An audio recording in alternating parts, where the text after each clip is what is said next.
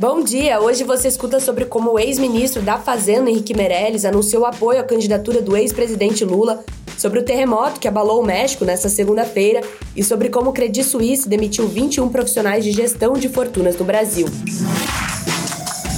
Esse é o Vila Bloomberg.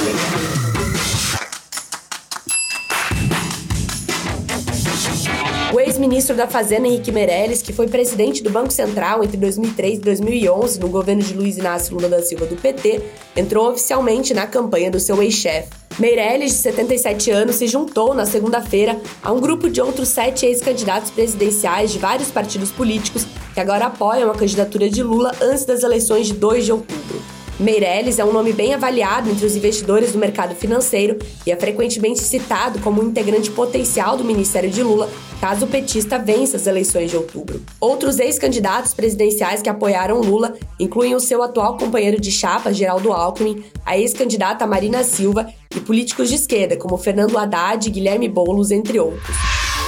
Próxima notícia. Um terremoto atingiu o México nesta segunda-feira, no mesmo dia que os cidadãos realizavam uma simulação nacional de terremoto. O tremor foi sentido logo após as 14 horas de Brasília. Segundo o Serviço Nacional de Sismologia, o relatório preliminar indicava que a magnitude foi de 6,8, mas posteriormente foi atualizado para 7,4. A chefe de governo da cidade do México, Cláudia Scheinbaum, disse em sua conta no Twitter que até aquele momento não havia sido relatado nenhum dano. O abalo sísmico dessa segunda aconteceu no mesmo dia do ano de outros dois terremotos de maiores proporções, em 1985, que deixou milhares de mortos, e de 2017, que vitimou cerca de 350 pessoas. E tem mais. Após uma fusão entre o negócio de wealth management no Brasil e no resto da América Latina iniciado em março, foram identificadas redundâncias de funções segundo o banco.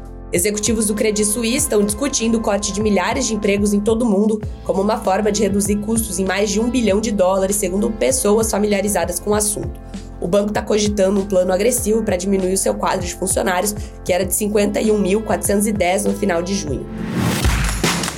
Essas foram algumas das notícias que estão lá no site da Bloomberg Linha Brasil. Entra lá em bloomberglinea.com.br